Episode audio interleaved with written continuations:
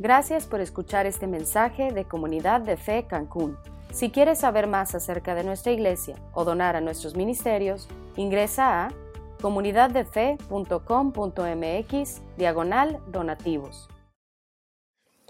Bien, miren, vamos a cerrar nuestra serie, La vida espiritual, eh, hablando de esta segunda disciplina externa que les ofrecí la semana pasada. Ah, la semana pasada vimos que eh, la adoración y, el servicio van de la mano. Jesucristo nos, nos enseñó que debemos adorar solamente a Dios y a Él solamente serviremos. Nosotros decíamos cómo de nuestra adoración deberían de fluir de forma natural dos cosas. Una es nuestra alabanza, que estuvimos analizando la semana pasada, y la otra es el servicio. Y es lo que vamos a analizar el día de hoy. Así es que vamos a ponernos en manos de Dios y vamos a estudiar la disciplina del servicio. Eh, Padre, eh, te amamos, Señor. Eh, creo que deberíamos de amarte más. Necesitamos conocerte mejor, pero te amamos, Padre. Y te damos gracias por cómo nos amas tú a nosotros, cómo nos has demostrado tu amor todo este tiempo y con lo que hiciste por nosotros. Señor, em, hemos estado aprendiendo todas estas disciplinas espirituales y sé, Señor, que la de hoy es una que nos cuesta mucho trabajo. Necesitamos de ti, necesitamos de tu espíritu. Por favor, sé nuestra guía el día de hoy. Que estos versículos que vamos a estudiar, que son palabras que salieron de la boca de tu Hijo Jesucristo, eh, realmente eh, eh, penetren en nuestro corazón, Señor, que derriben esas barreras que tenemos nosotros levantadas para que podamos ver las cosas como tú las ves, para que podamos entender ciertos conceptos como tú los ves y no como el mundo nos ha convencido que debemos verlos. queremos ponernos en tus manos, pedirte transformación en el poderoso nombre de tu Hijo Jesucristo. Amén. Bien, vamos a empezar analizando algunas consideraciones acerca del servicio. Y, una de las cosas más importantes, vamos a aprender por qué servimos. Miren, si bien es cierto que el ayuno, eh, el silencio son cosas que nos cuestan mucho trabajo, eh, el servicio eh, es algo que va contra la naturaleza del corazón caído del, ser humano. Si, piensan un momentito en cómo funciona nuestra sociedad, se van a dar cuenta que nuestra sociedad es como un gallinero gigante. No sé si saben cómo funciona el mundo de las gallinas, pero si conocen eh, o estudien en internet, es muy interesante. en un gallinero eh, no puede haber paz hasta que se establece una jerarquía entre todas las gallinas y los gallos que están en el gallinero. O sea, si hay un solo gallo, ese gallo toma el peldaño superior, nadie lo pelea, pero las gallinas tienen una batalla encarnizada por quién sigue en el orden de los peldaños. Si hay más de un gallo, los dos se agarran a golpes hasta que uno queda arriba. Y si no hay gallos, las gallinas ¿eh? encarnizadamente se pelean hasta que quedan en orden jerárquico en los peldaños del gallinero y entonces hay paz. Si entra una gallina nueva, otra vez empieza el desorden porque tienen que decidir en dónde queda esa nueva gallina. Y entonces todos contra todos. ¿Eh? Si, estudian nuestra sociedad, se van a dar cuenta que nos comportamos de manera muy similar. Los sociólogos han determinado que un grupo de gente no puede reunirse durante cierto tiempo antes de que se establezca la ley del más fuerte en ese grupo. Eh, y no estoy hablando aquí de, empresas, ¿no? Porque tú entras a una empresa y la jerarquía está establecida. Hay un organigrama y tú, pum, entras en un punto. Estoy hablando de grupos sociales, grupos de amigos, gente que va a hacer deportes a un lugar y todos se reúnen, gente que, o sea, cualquier grupo social que se reúne el suficiente tiempo, tarda poco tiempo en que la ley del más fuerte se establece. Y se notan cosas muy sutiles, ¿no? Por ejemplo, eh, ¿quién se sienta en dónde? ¿No? Llegan a un restaurante y quién se sienta en los lugares de honor. ¿Cómo caminan cuando van todos juntos? ¿Quién va adelante? ¿Quién va atrás? Cuando dos personas empiezan a hablar al mismo tiempo, ¿quién cede primero la palabra? ¿no? O sea, son, son eh, marcas de orden jerárquico en un grupo social. Y esa es la historia de nuestro mundo relatada en dos minutos. Es un gallinerote, ¿no? Bueno, la pregunta es esta. ¿Cómo afecta esa mentalidad de gallinero a la disciplina del servicio? Y vamos a ver cómo la afecta profundamente.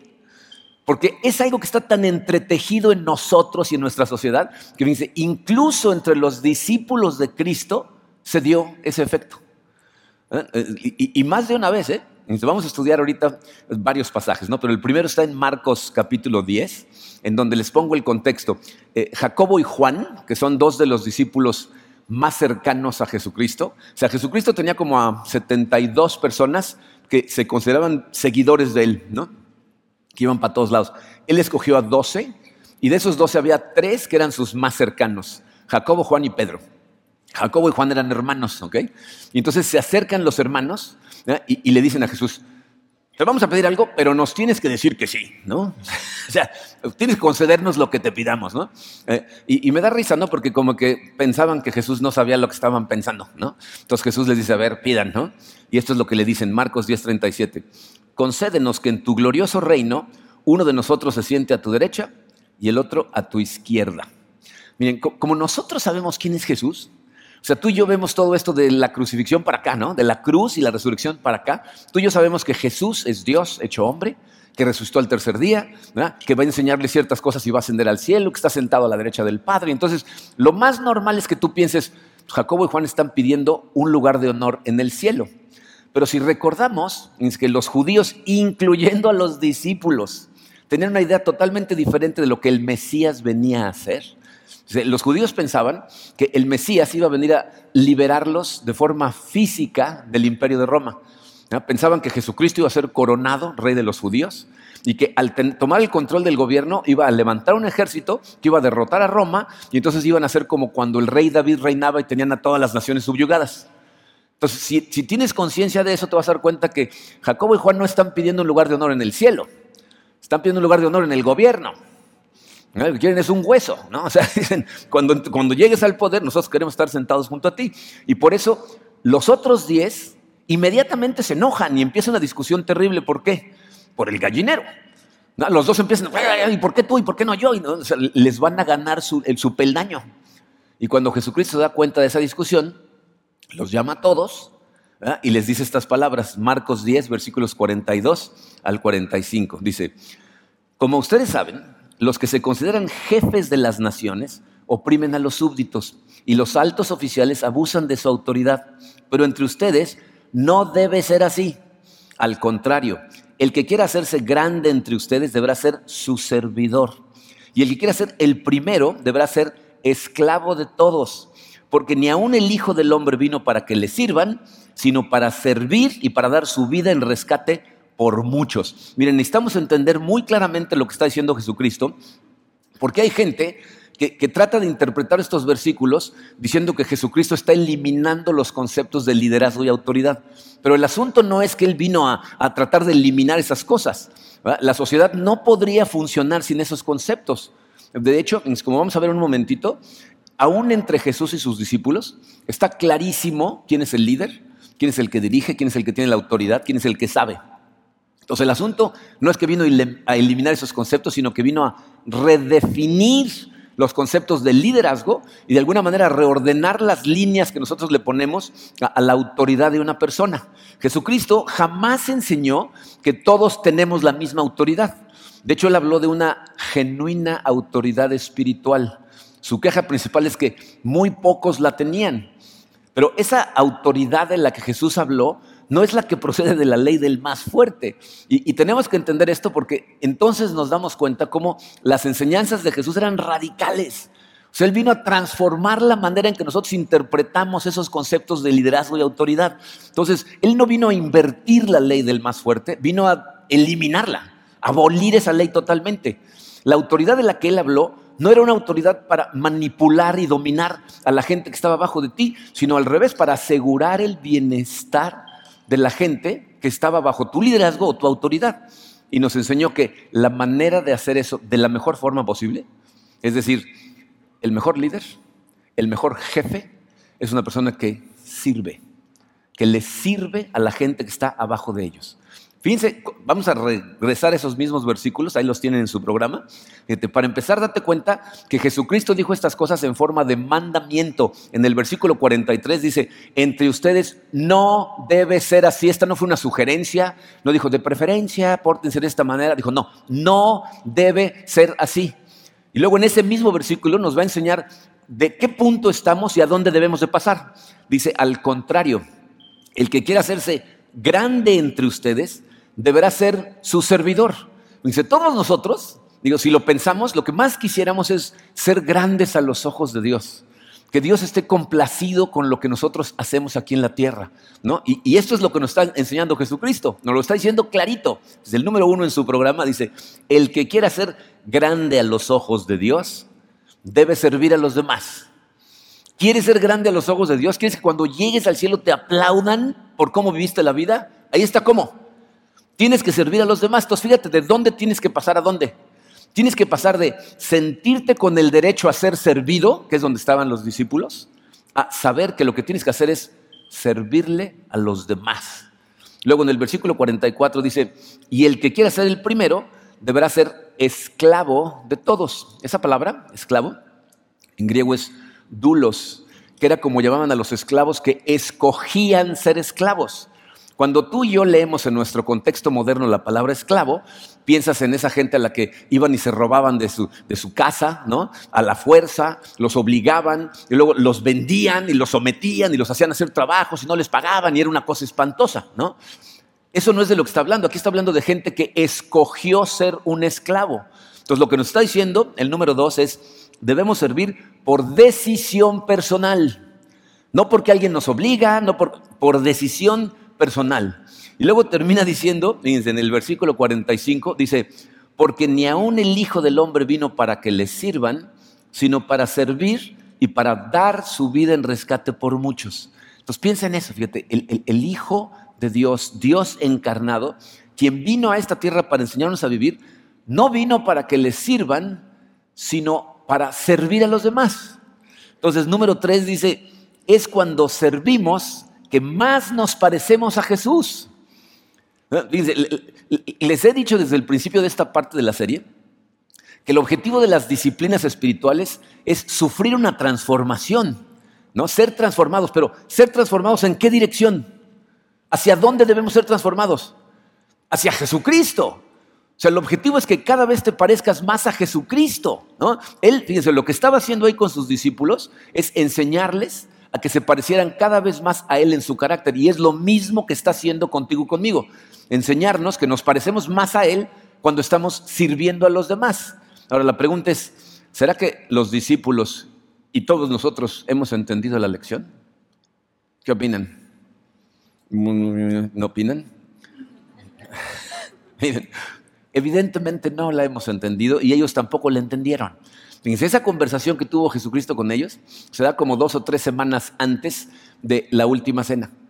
Eh, en Juan capítulo 13 nos va a explicar la Biblia lo que sucede en la noche de, en donde van a celebrar la Pascua, es decir, una noche antes de ser traicionado. ¿ok? Y miren, hay muchas cosas que pasan en estos pasajes que leemos en esa época que nos pasan totalmente desapercibidos porque como no son nuestras costumbres, no, no nos causa un shock lo que, lo que estamos leyendo.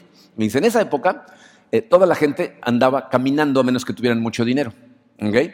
Eh, Jesucristo y sus discípulos caminaron de Jericó a Jerusalén para ir a celebrar la fiesta de, los, de la Pascua. ¿okay? Entonces, ellos normalmente caminaban y andaban en sandalias. Entonces, imagínense cómo tenían los pies llenos de mugre, ¿no? Todo el tiempo. ¿okay? Entonces, la costumbre en la época es que cuando llegaban a una cena, y especialmente una tan especial como la Pascua, un esclavo o el sirviente de más bajo nivel le lavaba los pies a todos los invitados. Cuando no había esclavos o no había sirvientes, como era este caso, porque si, leen el Evangelio se van a dar cuenta que Jesucristo manda a dos discípulos a buscar un salón, dice, vayan a buscar en dónde vamos a celebrar la Pascua. Entonces, este es un salón rentado, no hay esclavos, no hay siervos, ¿no? Entonces, normalmente la costumbre era que la persona de menor jerarquía entre los que iban le lavaba los pies a todos los demás. Y fíjense lo que pasa en este momento. Llegan los discípulos y todos se sientan a la mesa y nadie dice nada acerca de lavarle los pies a nadie. ¿Por qué? Porque tienen miedo que dicen, ¿y quién va a lavar los pies? A lo mejor Jesús dice, tú, ¿no? Entonces van a ser el menor de todos. Entonces, para que no vaya a suceder eso, todos se sientan y nadie dice nada, ¿no? Así todos viendo al techo, ¿no? A ver qué va a pasar. Y cuando Jesucristo se da cuenta que nadie ha entendido la lección, toma acción. Fíjense lo que nos dice, ¿eh? es esto que describe la Biblia es maravilloso. Eh, Juan 13, a partir del versículo 3, dice, Sabía Jesús que el Padre había puesto todas las cosas bajo su dominio y que había salido de Dios y a Él volvía. Entonces, fíjate lo primero que nos está enseñando. Una persona para poder servir de la manera en que Jesús sirvió, tiene que tener una seguridad interna que proviene de Dios. O sea, tienes que tener una seguridad divina interna. Jesús está seguro en el Padre, dice Jesús, sabe que el Padre puso todas las cosas bajo su dominio. Entonces, Él está seguro en el Padre. ¿Sabes en quién tienes que estar tú seguro? En Cristo, en Jesús. La Biblia nos dice que cuando estamos en Él, Él y nosotros somos uno. Y la relación que Él tiene con el Padre es la misma que nosotros tenemos. Entonces, necesitas esa seguridad de saber que tú estás en Dios y estás seguro en Él. Y dice, y que había salido de Dios y a Él volvía. Como Jesucristo, tú deberías de saber a dónde vas a terminar después de esta vida. Fíjate, si tú eres consciente de eso, sabes que todo lo que sucede aquí abajo en la tierra es en preparación para lo que va a ser la vida eterna, que es eterna. O sea, no importa cuántos peldaños escales aquí en la tierra y quién seas hoy y cuánta gente te admira, en el cielo eso no cuenta. Y aquí vas a pasar un santiamén y la eternidad allá. Entonces Jesucristo dice, pon atención a dónde vas a pasar el tiempo, porque ahí las cosas importantes son otras. ¿no? Luego continúa, y se empieza el versículo 4 diciendo, así que, como diciendo, debido a eso, ¿no? Debido a que Jesús tiene seguridad y sabe a dónde va a terminar, hace lo que sigue. Entonces dice, así que se levantó de la mesa, se quitó el manto y se ató una toalla a la cintura. Luego echó agua en un recipiente y comenzó a lavarles los pies a sus discípulos y a secárselos con la toalla que llevaba a la cintura. Eh, Jesús está realizando la tarea que está reservada para la gente de más bajo nivel. Y miren, todos nosotros hemos leído ese versículo muchas veces, escuchado a lo mejor ese versículo, y la realidad es que no te causa ningún shock, porque no estás consciente de lo que está pasando ahí socialmente. Pero yo te aseguro que los discípulos estaban en total shock. O sea, estaban totalmente sorprendidos de lo que estaba pasando. De hecho, fíjense, en otro evangelio nos dicen que en la misma última cena estaban discutiendo de quién era el mayor de ellos. Yo me pregunto, ¿cuánto tiempo tardó desde el momento en que Jesucristo se paró y empezó a lavar los pies en que la sala quedó en absoluto silencio? Y todos internamente estaban pensando, ¿qué está haciendo? Él es el maestro, él es el rabí, ¿cómo puede él estar haciendo esto? Pero nadie le dice nada, el único que se atreve a abrir la boca es Pedro, para variar. ¿No? Cuando llega con Pedro, Pedro le dice, ¿tú me vas a lavar a mí? Se está diciendo, este orden está invertido. No, tú estás arriba yo estoy abajo, tú me vas a lavar a mí. Y miren, ahí Pedro no está siendo un impertinente, realmente no comprende. Eh, lean el pasaje, Jesucristo le contesta diciéndole, ahora no entiendes lo que estoy haciendo, pero más adelante lo vas a entender. Y como Pedro todavía no entiende, le dice, jamás me lavarás los pies a mí. Y Jesús le dice, entonces, no vas a tener parte conmigo. Entonces estás fuera del plan. Y típico Pedro le dice, no, entonces lávame los pies, las manos, la cabeza, ¿no? De una vez hazme un masajito, ¿no? y Jesucristo le contesta diciéndole, Pedro, no te pases de lanza. No, no es literal, ¿no? Pero, en pocas palabras le dice, no, Pedro, los pies, ¿no? Nada más. Pero entonces, después de hacer eso, les va a enseñar otra vez, a ver si ahora sí entienden y a ver si nosotros ahora entendemos. Fíjense, a partir del versículo 13, les dice, ustedes me llaman maestro y señor, y dicen bien porque lo soy. Fíjense, les acaba de terminar de lavar los pies, acuérdense de eso. Les dice, ustedes me llaman maestro y señor, y dicen bien porque lo soy. En otras palabras, no queda la menor duda, ¿quién es el líder? ¿Quién es la autoridad principal ahí? ¿Quién tiene todo el conocimiento? No hay duda. Pero aún así, fíjense, versículo 14, pues si yo, el Señor y el Maestro, les he lavado los pies, también ustedes deben lavarse los pies los unos a los otros. Les he puesto el ejemplo para que hagan lo mismo que yo he hecho con ustedes. Y al decirles eso, les está dando la lección más profunda acerca del servicio. Fíjense, nosotros no servimos a la gente porque la gente lo necesita, aunque tratamos de cubrir las necesidades de las personas, pero esa no es la razón por la que servimos. No servimos a la gente porque nos pide ayuda. Aunque cuando la gente viene y pide ayuda, tratamos de servirle. Pero no es la razón por la que servimos. No servimos porque nos lo agradezcan. ¿No? O sea, no es la razón, aunque esperamos que cuando le servimos a la gente estén agradecidos con el que nos mandó, con Dios. Tampoco le servimos porque eh, vayamos a recibir aplausos y reconocimientos, ¿no? Aunque todos los que hemos servido a Dios, por Dios, sabemos que hay una satisfacción especial que sentimos en nuestro corazón, ¿eh? pero no es la razón por la que servimos. Entonces, ¿por qué servimos? Nos lo acaba de decir Jesucristo, y está en su programa. Servimos en respuesta a lo que Jesús hizo por nosotros. Servimos por lo que Él ya hizo. Por eso le dice a Pedro, ahora no entiendes, pero después vas a entender. ¿Sabes cómo nos sirvió Jesucristo? Dice, Jesucristo vino a este mundo a satisfacer la necesidad más profunda que tenía el ser humano, que era ser restaurado con su Creador. ¿Cómo nos sirvió? Muriendo en la cruz él vino dispuesto a dar su vida en la cruz para servirnos, cubrir esa necesidad y poder estar restaurados con Él. Por eso le decía a Pedro, tú ahorita no entiendes y no lo puedes entender. Hasta después de la cruz lo vas a entender. Y miren, por eso les digo que de la adoración fluye de forma natural la alabanza y el servicio. ¿Se acuerdan lo que estudiamos la semana pasada acerca de la adoración? Hasta que tú no entiendas la majestad de Dios y lo que ya hizo por ti, no vas a adorar no vas realmente a alabar y definitivamente no vas a servir. Y te voy a decir en dónde está la tragedia ahí. Que debido a que no hacemos estas cosas, no se va a producir el fruto del Espíritu en tu vida. Miren, es crucial que vean la relación entre el fruto del Espíritu y las disciplinas espirituales. Vamos a analizar. Al principio de este mensaje, les decía que la forma en que funciona el mundo es como un gallinero. Dicho de otra manera, el enorme ego que tenemos todos internamente, nos hace no querer sentirnos inferiores a los demás. Y por eso no servimos, porque pensamos que es humillante servirle a otras personas. Y lo irónico del asunto es que es precisamente el objetivo del servicio. ¿Tú sabes cuál es el rasgo del fruto del Espíritu que más se cultiva a través del servicio? La humildad. Eso es precisamente lo que surge en tu corazón. Y la humildad, la Biblia nos dice que es necesaria para tu caminar espiritual. Porque Dios está con los humildes y se opone a los orgullosos. Y el problema es que la humildad es una de esas cosas, fíjense, la humildad es una de esas virtudes que nunca se puede conseguir persiguiéndola. Mientras más humilde tratas de ser, menos humilde eres. ¿no? Una persona que piensa que es humilde y lo dice, está dando evidencia de que no es humilde, ¿no? Si yo te digo a ti, no, yo soy muy humilde. Soy una persona muy humilde. ¿Qué piensas? Este payaso orgulloso se siente muy, ¿no? O sea, la humildad es una cosa muy rara. Si alguien te da una medalla por ser tan humilde, no te la puedes poner porque te la quitan. Ahora estás orgulloso de que eres humilde, ¿no? O sea, es una cosa muy rara. Entonces, porque pensamos que no hay forma de obtenerla, no hacemos nada al respecto. Pero si hay una forma, o sea, si hay algo que puedes hacer para obtener humildad. Fíjate, de todas las disciplinas que hemos estudiado, el servicio es el que más conduce al crecimiento de la humildad en tu corazón. O sea, cuando tú conscientemente escoges un curso de acción para ayudar a una persona que lo necesita sin esperar nada a cambio, y mejor aún si el servicio que prestas es anónimo.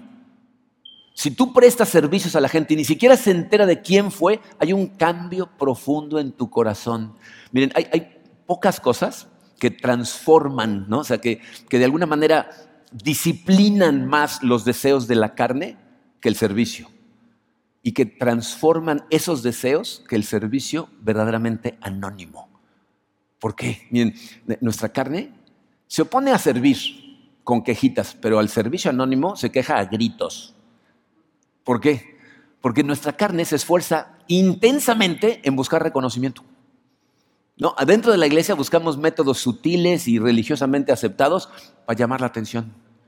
Y por eso hay gente que se rehúsa a servir a menos que su servicio esté bajo un reflector. O sea, que todo el mundo vea que sirve para que le aplaudan, porque queremos reconocimiento. Por eso hay gente que a lo mejor quiere estar acá arriba y, no los dejamos todavía y se enojan. ¿Por qué se enojan? Hay un montón de lugares donde servir. ¿No? Padres de, jóvenes que tenemos que, que pueden estar, pueden tocar instrumentos, pueden cantar. Si no los están subiendo, se enojan. ¿Por qué? ¿Por qué? Porque queremos ese reconocimiento, aunque sea a través de nuestros hijos. es mi hijo, ¿no? O sea, nuestra carne quiere reconocimiento. Pero ¿sabes qué sucede cuando tú te niegas a rendirte a los deseos de la carne? La estás crucificando. La estás crucificando junto con tu orgullo, junto con tu arrogancia. Y estás siguiendo realmente a Dios. Miren, por eso eh, el apóstol Juan, en su primera carta, primera de Juan 2.16, fíjense lo que dice. Porque todo lo que hay en el mundo, los deseos de la carne, los deseos de los ojos y la vanagloria de la vida no proviene del Padre, sino del mundo. Lo que está diciendo Juan ahí es, nada de lo que mueve a la gente del mundo dice, los deseos de la carne, ¿no? nuestro intenso deseo por placer físico, eh, los deseos de los ojos, ¿no? E, e, ese, no sé, deseo insaciable de todas las cosas que vemos y nuestra fijación con la imagen y cómo nos ven los demás, ¿no? la vanagloria de la vida, ¿no? el, orgullo por nuestros logros, los aplausos que queremos de la gente. Dice, nada de eso proviene de Dios. Por lo tanto, si persigues eso, estás caminando por un sendero equivocado. El sendero de las disciplinas espirituales te pone en donde Dios te transforma. Cuando sigues esto, estás en el sendero del mundo y tu corazón se endurece y lo que persigues es de aquí, no de allá. Entonces tú y yo necesitamos servir aunque nuestra carne grite en su contra. Por eso se llama disciplina espiritual, porque es algo que nosotros hacemos por disciplina. Ahora, te voy a decir qué es lo que sucede cuando empezamos a hablar de un servicio incondicional hacia toda la gente alrededor. Inmediatamente sale un pero a relucir en la cabeza de mucha gente, ¿no? Pero, ¿y si sirvo de esa manera, no se va a aprovechar de mí la gente? ¿No? ¿No, me van a pisotear? ¿No, ¿No van a abusar de mí porque quiero servirle a todos? Mira, aquí tienes que entender muy claramente la diferencia entre decidir servir y decidir ser un siervo. No es lo mismo. ¿Ok? Hay una diferencia garrafal. Cuando tú decides servir, tú estás en control de las cosas. Tú decides cuándo, cómo y a quién. Tú lo decides. Y entonces, obviamente, pues, como tú estás en control de las cosas, te va a dar miedo, te va a preocupar que alguien se aproveche de ti y dirija tu servicio. Y te diga dónde y cómo y con quién. ¿No? Ese es el miedo que tenemos. Pero cuando tú decides, decides ser un siervo, estás renunciando al derecho de estar en control. O sea, abandonas el derecho a decidir a quién, cuándo y cómo. Y eso no tienes idea de la libertad que te da, la paz que inunda tu corazón cuando dices, yo voy a servir. Porque en ese caso, fíjate, nadie puede realmente aprovecharse de ti. ¿Cómo pueden? No te pueden manipular si tú ya decidiste servir. Piensa en Jesucristo. Nos sirvió como muriendo por nosotros, ¿no? Hay gente que dice, no, a Jesucristo lo traicionaron, lo entregaron a la muerte, ¿no? Lo engañaron. Jesucristo 20 veces dijo, yo entrego mi vida voluntariamente. ¿Alguien abusó y se aprovechó de él y lo manipuló? No pueden si vino a morir. Si eso vino. Si tú dices, yo vengo a servir, y estás pensando en lo que sea, te dicen, a trapear, a trapear. Pero si dices, ay, me están manipulando para trapear. Si yo ya decidí trapear o hacer lo que sea necesario, ¿cómo me manipulan? No me pueden manipular. No, es posible. Eh, eh, Pablo dice, somos esclavos de Cristo. No hacemos las cosas por los que nos están recibiendo nuestro servicio, sino por lo que Él hizo por nosotros. Pueden ver cómo el servicio conduce a la humildad. Pero, pero servir, lo que Jesucristo quería que entendiéramos es que no nos hace menos. regresamos a Juan 13. Jesucristo termina esa enseñanza en frente de los discípulos, ya les lavó los pies, ya les explicó que era para darles el ejemplo, ¿no? y termina diciendo dos cosas que son importantísimas. Fíjate, versículo 16.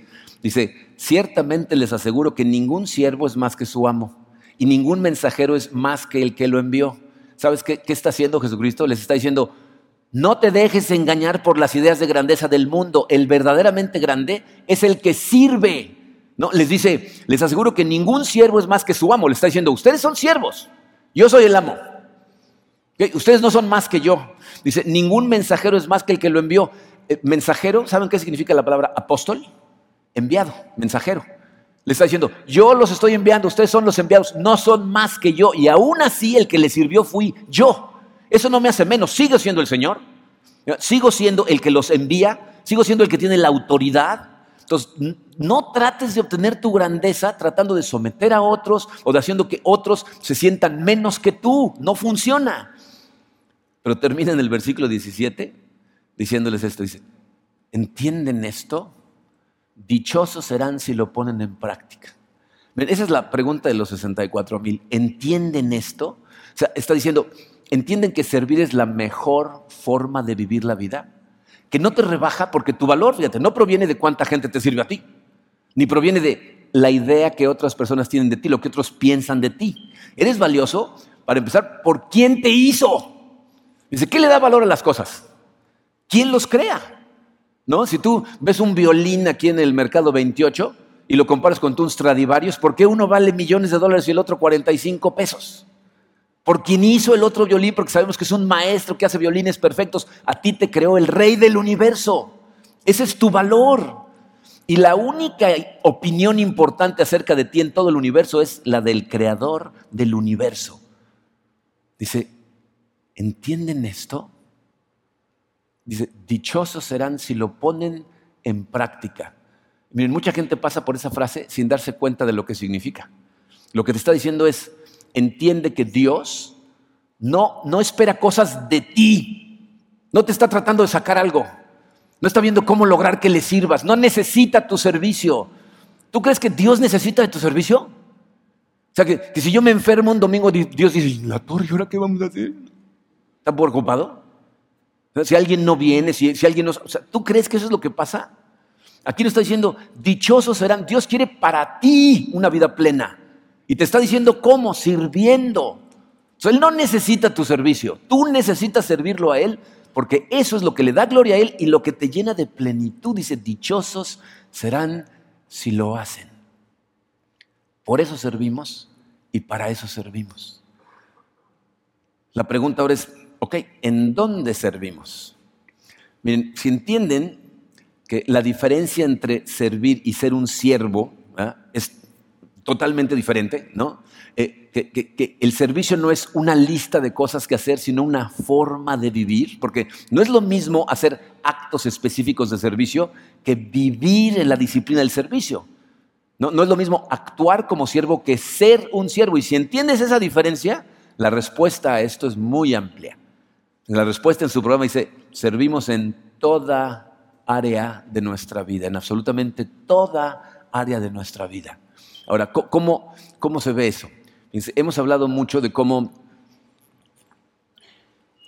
este tipo de cosas funcionan en círculos concéntricos que se van expandiendo.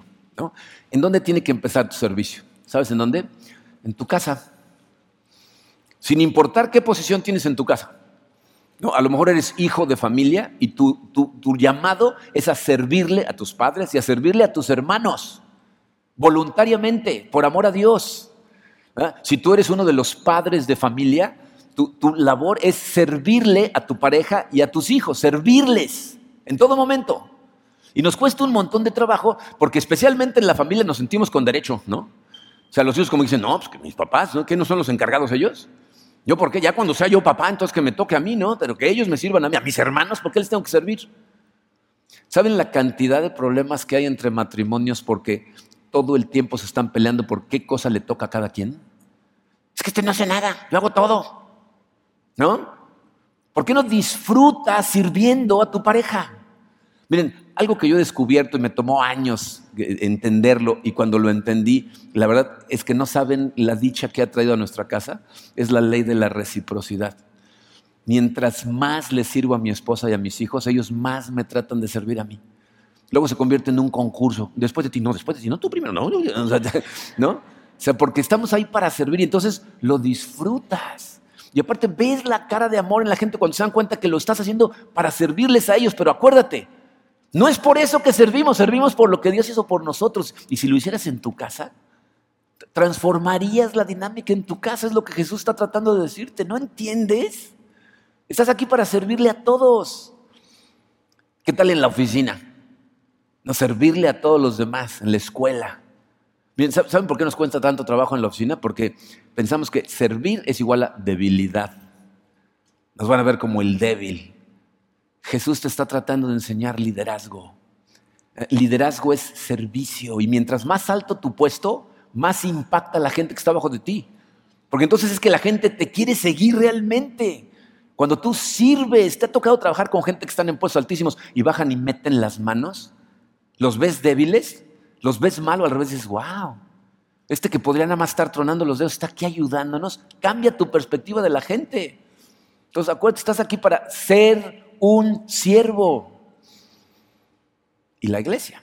Obviamente está el mundo a tu alrededor, tus amigos, tus vecinos, ¿no? Servirle a esa gente transforma las relaciones. Pero la iglesia, fíjate, en la iglesia nosotros tenemos que servir en dos tipos de servicio. El primero tiene que ver con tu forma. ¿Cómo te hizo Dios? ¿Para qué eres bueno? y te gusta mucho hacerlo. Dios hizo a cada uno de forma específica para ayudarnos a encontrar en dónde servir. Específicamente para eso. ¿Cuál es mi ministerio? ¿En dónde sirvo? Entonces, si tú analizas, que por cierto son cosas que aprendemos en la clase de conexiones, cómo te hizo Dios para servir, entonces encontrar en dónde servir te va a ser muy fácil. Y hay un montón de áreas. La gente nada más ve las cosas que pasan aquí en la iglesia, pero hay montones de cosas que se hacen de servicio y muchas de ellas ni se notan. Pero servimos en misiones, servimos en visitas hospitales, servimos en todos lados y servimos aquí. Entonces, una tiene que ver con tu forma, la otra tiene que ver con las necesidades de la iglesia. Voltea a tu alrededor. ¿Qué se necesita? ¿Cómo puedo ayudar? ¿Cómo puedo cubrir esa necesidad? Hay gente que tiene el don de servicio, es un don espiritual, que identifiquen esas cosas de forma muy fácil. Hay gente que tiene que poner atención. Y luego hay gente que piensa que nada más hay que servir de acuerdo a tu forma. ¿no? Vamos a cargar maletas y sillas. No, mi forma es yo pienso. ¿No? Entonces, no, Servimos en donde se necesita también. Y tienes que recordar que servir no solo significa hacer algo, una acción de servicio para cubrir una necesidad. Hay veces que servirle a alguien significa escucharla a esa persona. Hay gente que necesita ser confortada, o necesita llorar con alguien. O hay gente que necesita regocijarse con alguien, disfrutar de algo con alguien y les está sirviendo. Y hay veces que es tomar acción, hacer ciertas cosas. Pero ¿sabes por qué en la iglesia nos cuesta a veces mucho trabajo servir? Porque pensamos que venimos a la iglesia a recibir. O sea, como normalmente llegamos a la iglesia en necesidad y medio rotos, llegamos y lo que queremos es recibir y recibir, y recibir, y de repente se nos olvida que si todos nada más estamos aquí para recibir, ¿quién da? ¿No? Eh, les traje una imagen. Ponos la imagen, porfa, Rodo. Eh, esa imagen se conoce como el Cristo sin manos.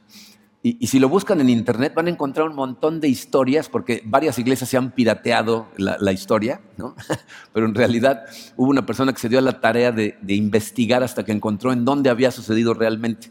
Hay una iglesia en Inglaterra, otra en Francia, una en África, que dicen que eh, después de bombardeos cayó una viga y le rompió las manos y no sé qué, pero en realidad esta, esta estatua estaba afuera de una iglesia en San Diego, en California, en los ochentas eh, un grupo de vándalos atacó a la estatua y, le rompieron las manos al Cristo. Entonces los líderes de la iglesia metieron la estatua a la iglesia y un artista local eh, se ofreció, un escultor les dijo, yo voy a restaurar la estatua, le pongo manos.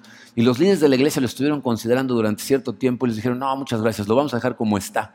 Entonces lo pusieron adentro y tiene una leyenda abajo que dice, no tengo otras manos que las tuyas. Ese es el mensaje de Cristo. Nosotros somos sus manos, somos sus pies, somos sus ojos, somos los que conducen su amor. Y si, y si tú no estás dispuesto a hacerlo, vas a escuchar a gente que te va a decir, si no hacemos ese trabajo, entonces el trabajo de Dios no se hace en la tierra. No es cierto. ¿Se acuerdan lo que le dijo Mardoqueo a la reina Esther? Si tú no cooperas, Dios va a encontrar la manera de salvarnos de todas maneras, pero tú no vas a ser parte de esto. Y esa es la realidad. Si tú no haces tu parte, ¿qué dijo Jesucristo? No tienes parte conmigo. Necesitas hacer tu parte no porque te necesitas, sino porque tú lo necesitas. Jesús nos mandó a ser discípulos de todas las naciones y lo que nos está enseñando es la forma de hacerlo es sirviendo ser siervos, o como le llamamos aquí en comunidad de fe, servir al mundo. Ese es nuestro llamado. Entonces, fíjense todas las cosas que hemos aprendido en esta serie. La primera parte de la serie aprendimos lo maravillosa que puede ser la vida cuando hay fruto espiritual en nosotros. ¿Te imaginas una vida llena de amor, alegría, paz, que produce bondad, amabilidad, humildad, fidelidad, paciencia y dominio propio. O sea, es una vida increíble que en medio de cualquier circunstancia realmente puedas tener esas características en ti que salgan de forma natural, no cuando todo está bien, sino cuando, cuando todo está mal. Que tú de todas maneras puedas tener la fortaleza de carácter, la paz, la tranquilidad para confiar en Dios en medio de lo que sea. Pero están totalmente conectadas a las disciplinas espirituales. Necesitas empezar a hacerte al hábito. Retírate en silencio a estudiar, a meditar, a orar. Abstente a veces de las cosas que más te gustan. Miren, yo no sé si han estado tratando de hacer su tarea, pero yo he estado ayunando una vez a la semana y no saben el, el tipo de conexión que tienes con Dios durante ese día. Y lo he estado haciendo a propósito en días en donde al final vengo aquí a la iglesia a tener algún tipo de actividad, servicio, y, la relación es otra. Pero no lo vas a poder experimentar hasta que no lo intentes. Con doce apóstoles, Jesucristo los mandó y transformó al mundo. ¿Se imaginan si el 10% de nosotros nos diéramos a la tarea de disciplinarnos espiritualmente? Y seguirlo realmente en obediencia, en el impacto que esta iglesia tendría en Cancún y en el mundo, sería espectacular. ¿Entienden eso? Dichosos seremos si lo ponemos en práctica. Vamos a orar. Padre, Señor, te damos tantas gracias por tu amor. Te damos gracias por las increíbles enseñanzas que tu Hijo Jesucristo nos dejó. Sé, Señor, que estas son cosas que nos cuestan mucho trabajo, van totalmente en contra de nuestra naturaleza. Y, sabemos, Padre, que solamente de la mano de tu Santo Espíritu podemos hacer absolutamente nada espiritualmente hablando. Por eso, Señor, te pido que nos des la fortaleza de carácter para iniciar estas actividades de disciplina espiritual. Ahí es en donde nuestra fuerza de voluntad tiene que entrar en acción, el único lugar, acercarnos a ti, estudiar tu palabra, meditar en ella, abstenernos de vez en cuando de esas cosas que tanto se nos antojan para estar en comunión profunda contigo, en oración. Te pido, Señor, para cada uno de estos hombres y mujeres que, que están tratando de encontrarte, Señor, y de seguirte correctamente, eh, que, nos inundes con tu espíritu, que nos des la fortaleza espiritual para empezar a, desarrollar esos hábitos. Y te pido, Señor, que, que tengas misericordia de nosotros, que nos hagas sentir tu presencia de forma muy clarita, que podamos escuchar tu voz de la manera en que escojas hablarnos a cada uno de nosotros. Sé que a cada quien nos hablas diferente, pero te pido que nos hables, Señor, que nos ayudes a ver tu mano, porque es cuando vemos tu mano que abrimos los ojos más grandes a ti. Y te pido, Señor, que nos ayudes realmente a producir esta humildad que tanto necesitamos a través de servirte, Señor. Convertirnos en esclavos tuyos. Dejarnos ir en ti, Señor, sin estar preocupados por lo que opina el mundo, sabiendo que esto que estamos viviendo es pasajero se va a sentir como un instante y luego vamos a disfrutar profundamente en la eternidad a tu lado. Nos ponemos totalmente en tus manos, Padre, en el poderoso nombre de tu Hijo Jesucristo.